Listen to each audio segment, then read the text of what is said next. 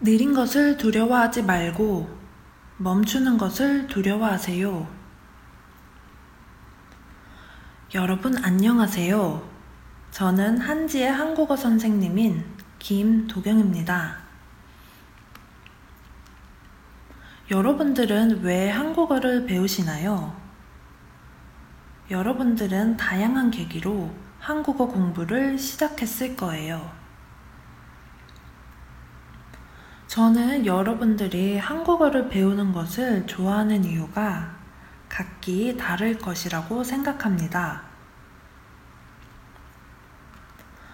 어떤 분은 외국어 배우는 것을 좋아해서, 어떤 분은 한국 문화에 관심이 있기 때문에 한국어 공부를 시작했을 것입니다. 한국 문화에 관심이 있다면 한국 TV 프로그램을 보는 것과 한국 노래를 듣는 것을 추천드려요.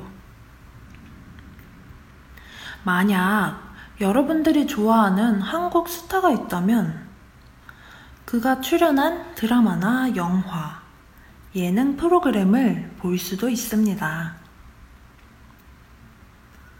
이러한 과외 활동을 통해 여러분들은 한국어 듣기 능력 등을 향상시킬 수 있을 거예요. 또한 저는 즐기는 태도가 중요하다고 생각합니다.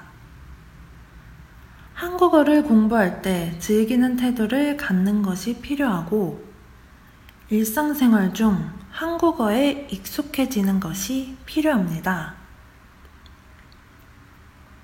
저는 많이 듣고 많이 말하는 것이 가장 중요하다고 생각해요. 만약 여러분들 중에 자신의 실력이 느리게 발전한다고 생각하시는 분이 있다면 걱정하지 마세요.